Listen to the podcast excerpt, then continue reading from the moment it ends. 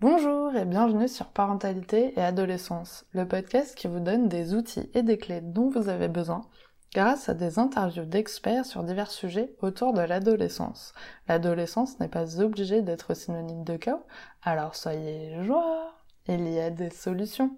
Avant de commencer, n'hésitez pas à suivre le podcast sur les réseaux sociaux Instagram et Facebook en tapant parentalité et adolescence car ça me permet d'échanger avec vous. Vous pouvez également vous inscrire à la newsletter sur le site parentalitéadolescence.com. Et si vous pouviez mieux comprendre les motivations de votre ado pour l'aider à révéler ses talents, je vous propose une interview de Marina Barrault, fondatrice et directrice générale de l'association TADAM. Dans cet épisode, Marina va nous expliquer concrètement comment accompagner son ado sur la voie de l'orientation. J'espère que cet épisode vous plaira. Bonjour Marina. Bonjour Sarah. Alors pour commencer, pourriez-vous vous présenter s'il vous plaît? Bien sûr, euh, donc je suis la fondatrice et la directrice générale de TADAM, que j'ai créé après un parcours de dirigeante en entreprise, une formation de coaching. En fait, je me rends compte que dans ma vie, j'ai toujours eu à cœur de déployer les potentiels et de permettre à chacun vraiment de donner le meilleur au monde. Hmm. Donc aujourd'hui, j'ai choisi de mettre mon énergie au service des jeunes et de leur écosystème au sein de Tadam. D'accord, super. Merci beaucoup pour cette présentation. Alors aujourd'hui, euh, nous allons parler de l'orientation et surtout comment les parents peuvent accompagner leurs ados sur cette voie. Alors pouvez-vous nous parler de l'approche neurocognitive et comportementale que vous utilisez, s'il vous plaît? Bien sûr, donc l'approche neurocognitive et comportementale, bon, on l'appelle ANC pour que ce soit plus simple. Et l'un des trois piliers de la, de la méthode TADAM, donc euh, c'est une méthode basée sur les neurosciences qu'on utilise. Euh, chez TADAM, on parle de notre méthode tête-cœur-corps. Donc l'approche neurocognitive va être plutôt dans le registre tête, c'est-à-dire théorique, et elle va nous permettre de mieux comprendre nos fonctionnements, le fonctionnement des autres, et en particulier toute la partie motivationnelle. Mmh, d'accord. Alors justement, euh, les motivations, euh, c'est important. Et euh, dans cette approche, du coup, vous parlez des motivations primaires et des motivations secondaires. Alors, qu'est-ce qu'une motivation primaire, s'il vous plaît? Alors, une motivation primaire, en fait, ça correspond à une activité qui va nous ressourcer, qui va nous donner de l'énergie, qui va faire briller nos yeux d'ailleurs quand on en parle, et cela indépendamment du résultat. En fait, le mot-clé pour faire la différence entre motivation primaire et motivation secondaire, c'est le résultat. Est-ce que j'ai besoin du résultat pour avoir de la joie, du plaisir, ou est-ce que moi, ma joie, elle est indépendante du résultat? Donc, c'est le cas d'une motivation primaire. C'est une activité qu'on va faire naturellement, facilement. C'est ce qui s'approche un peu des talents finalement. C'est quelque chose que je fais qui me donne de la joie, que je fais dès que je peux, qui me donne de la joie, que, que j'aime faire, indépendamment du résultat. D'accord. Alors, comment on peut détecter justement ces motivations primaires chez ces ados? Eh bien, c'est simple et en même temps assez complexe, à vrai dire. Alors, chez ces ados, peut-être c'est même plus compliqué. Mais ce qu'il faut savoir, c'est que les motivations primaires, en tout cas, c'est ce que dit le modèle de l'ANC, se fixent euh, dans la petite enfance, dans la toute petite enfance, hein, avant trois ans. Donc, euh, eh bien, on va observer, observer nos enfants, se souvenir de comment ils étaient quand ils étaient petits, et les observer même ados. Et c'est vrai que ado, il y a des comportements qui sont un peu liés au groupe. Alors que petit, moi je me souviens de ma fille quand elle était toute petite, hein, vraiment, elle avait moins de six mois, et on était allé chez des amis et elle s'est passionnée à regarder un petit qui était dans cette famille et qui jouait au Playmobil. Et elle l'a observé pendant un petit moment. D'ailleurs, moi, j'étais très surprise. Je me disais, mais elle fait rien. Et elle ne faisait que observer. Donc, effectivement, euh, elle a une des motivations, on en parlera sans doute tout à l'heure, qui s'appelle le philosophe et qui a cette capacité d'observation, d'écoute, de prise de recul. Donc c'est en observant ces enfants que l'on va euh, voir les motivations. Et je dirais même en amont, peut-être c'est de se regarder soi et puis d'abord de savoir soi finalement quelles sont nos motivations. Parce qu'on a l'impression que ce qu'on aime, bah tout le monde aime ça.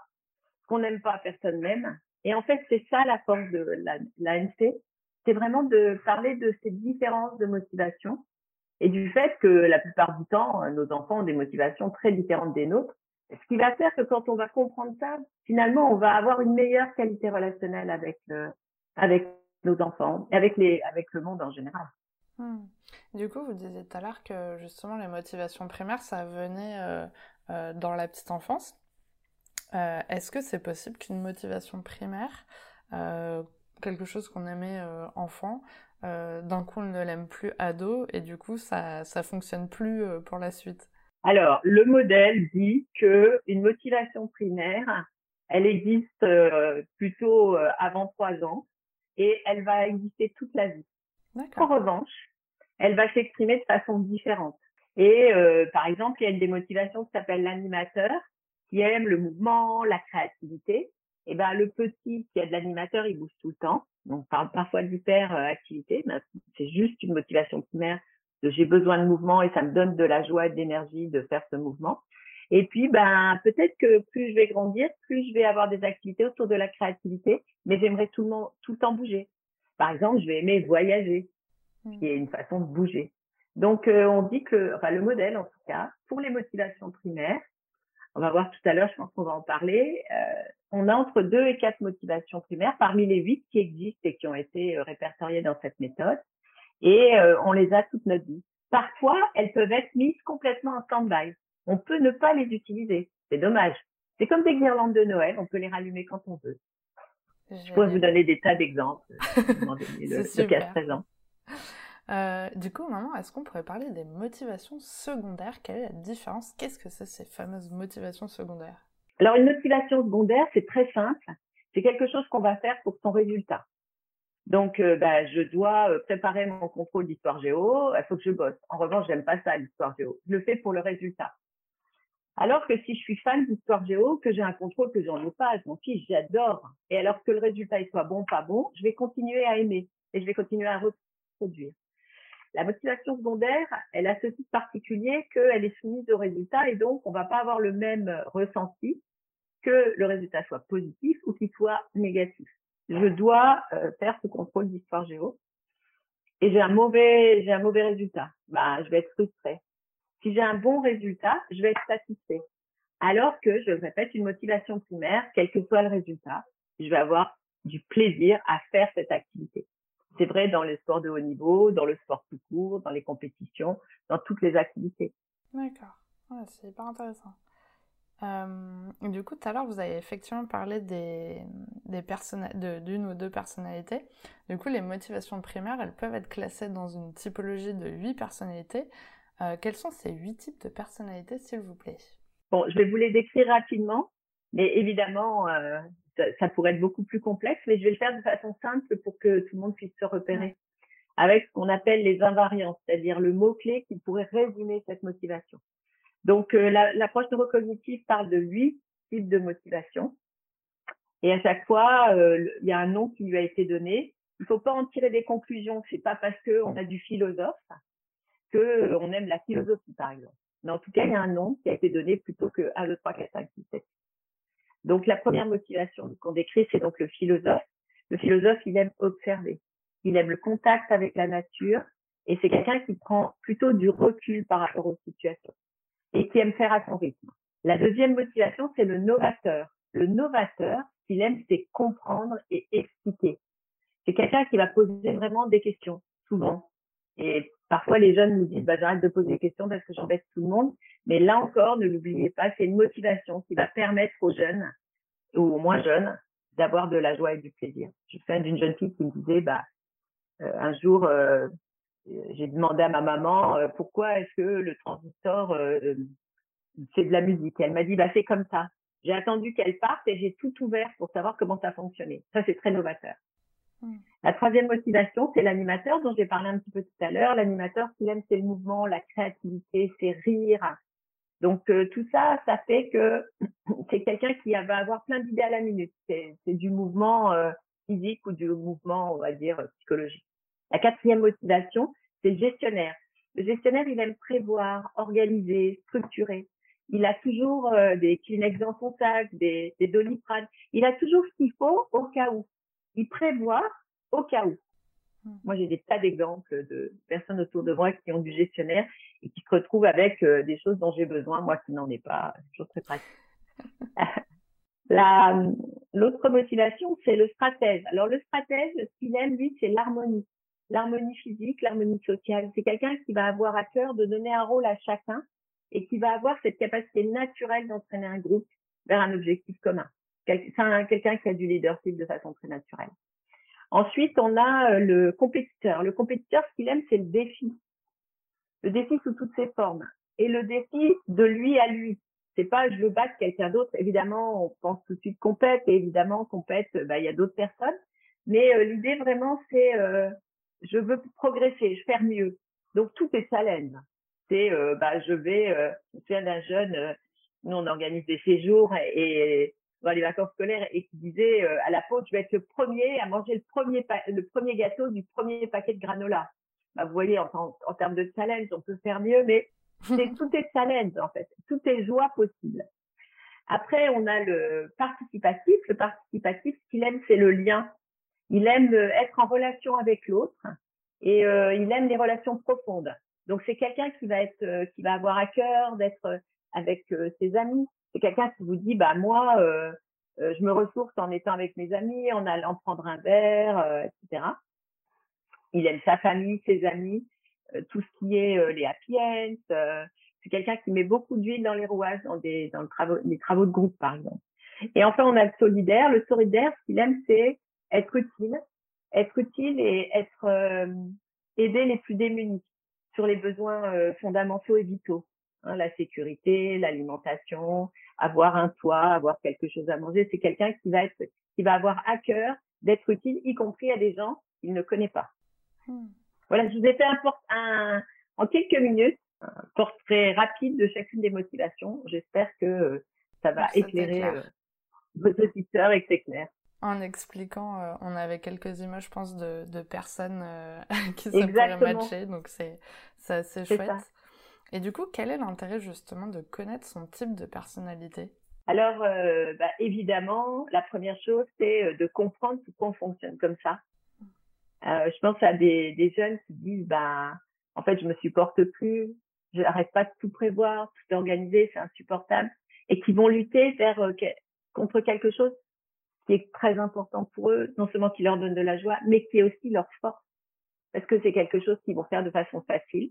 Donc la première chose, c'est mieux se comprendre, mieux s'accepter, reconnaître ses qualités, parce que bah, c'est pas quelque chose qu'on reconnaît puisqu'on fait ça de façon facile et naturelle et qu'on n'a pas été élevé, tu fais ça de façon facile, donc c'est génial. Plutôt élevé, été élevé, euh, il faut en baver. Donc là, c'est de reconnaître finalement ses talents. Donc ça, c'est la première chose, c'est pour soi.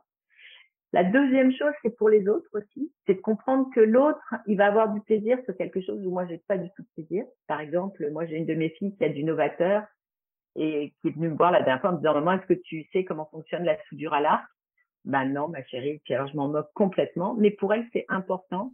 Et le plaisir qu'elle a dans cette activité, c'est le plaisir que moi je vais avoir dans une autre activité. Donc ça, ça permet en tout cas pour les jeunes, que ce soit dans les ateliers qu'on fait dans les écoles ou que ce soit dans les séjours, pour eux c'est fondamentale de, de c'est une école de la tolérance.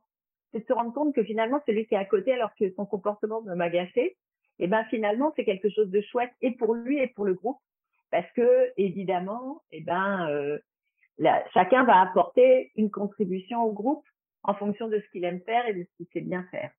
Donc bon, bien se connaître, être euh, une école de la tolérance vis-à-vis des autres, euh, quelque chose qui est important aussi, c'est de se dire dans les moments où j'ai un petit peu de blues, où je sais pas trop comment ça va, bah je fais une activité comme ça, tout de suite ça me remet de l'énergie. Donc c'est important de le savoir. Et évidemment, évidemment, mais ça va mieux en le disant, c'est que c'est mieux que je fasse un métier où je vais retrouver les ingrédients de mes motivations primaires. Hmm. Si dans mes motivations primaires j'ai besoin de liens, c'est très embêtant si je suis toute la journée tout seul dans un bureau parce que je vais pas me ressourcer. Ouais.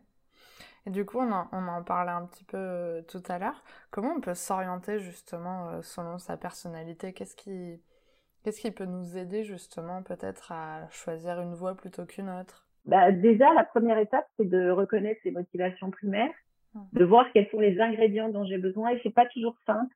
Même quand je le décris, on a des doutes. Est-ce que c'est primaire? Est-ce que c'est secondaire? Quand ça marche, Parfois, on peut mettre, même être primaire et secondaire. Donc, c'est pas toujours simple. Mais en tout cas, c'est de se poser la question de quels ingrédients j'ai besoin. Parce que comme on l'a vu tout à l'heure, ça va évoluer dans le temps. Et moi, si je reprends ma carrière, en fait, si j'ai choisi cette méthode pour Tadam, c'est aussi parce que c'est mon éducation. Moi, j'ai été élevée, fais ce que t'aimes. Et quand je reprends tout mon cursus professionnel, j'ai toujours été dans mes motivations primaires. Hmm. Donc, euh, c'est vraiment de se dire de quels ingrédients j'ai besoin, euh, comment je vais m'épanouir dans mon métier, parce que pour les jeunes, souvent ils disent bah passion égale perso et euh, travail égale contrainte. Ben non, on peut avoir beaucoup de joie et beaucoup d'épanouissement dans son travail. En tout cas, moi, c'est comme ça que je, conçois euh, la vie. Et donc, euh, bien comprendre ça, bien voir euh, tous ces ingrédients, comment on va conjuguer les ingrédients aussi, parce que c'est pas la même chose d'avoir telle motivation avec telle autre ou telle motivation avec une, une différente. Et c'est de voir comment tout ça, en partant de qui je suis et de ce que j'aime, je vais pouvoir définir mon, mon projet professionnel. Euh, sachant qu'il n'y a pas un seul métier où on va pouvoir s'épanouir. Il n'y a pas qu'une seule solution. Mais il y a juste à se poser la question, finalement, de quoi j'ai besoin pour, euh, pour y advenir. Hmm. Est-ce que c'est clair? C'est très très clair. Et en plus euh, je pense que ce qui est intéressant c'est peut-être pas de choisir un métier mais plutôt un univers euh, qui nous plaît. Et, parce que maintenant on voit bien qu'il y a plein de métiers qui n'existent pas encore, il y a plein de nouveaux métiers. Et du coup choisir un métier en particulier c'est quand même assez euh, réducteur, je pense, et puis euh, peut-être pas très juste, alors que si on choisit un univers qui nous plaît, ben, à l'intérieur, on va forcément trouver quelque chose euh, qui fonctionnera pour nous, je pense. Oui, alors après, tout dépend de ce qu'on appelle l'univers, mais je me souviens d'une jeune fille qui disait, après un séjour, bah, moi maintenant, plutôt que de faire qu'un caillerie et de me dire, bah, ça je prends, ça je prends, ça je prends pas, je pars de qui je suis, et je me dis, avec ça, bah, qu'est-ce que je vais apporter au monde? Et en fait, effectivement, bah, après, ça va définir des univers. Et souvent, les parents me disent, mais elle hésite entre, euh, je sais pas si n'importe quoi, hein, mais tatoueuse et médecin. Bah oui, il y a des points communs. Bah oui. Donc, c'est ces points communs qu'il faut trouver. Et on, on parle beaucoup aussi de jeunes qui sont slasheurs, mais ça existait déjà avant. Enfin, ça a toujours été, où des gens, dans leur euh, vie professionnelle, euh, ils avaient une activité, et dans leur vie perso, ils avaient une activité associative, ou ils avaient une toute autre activité, et ils aimaient les deux.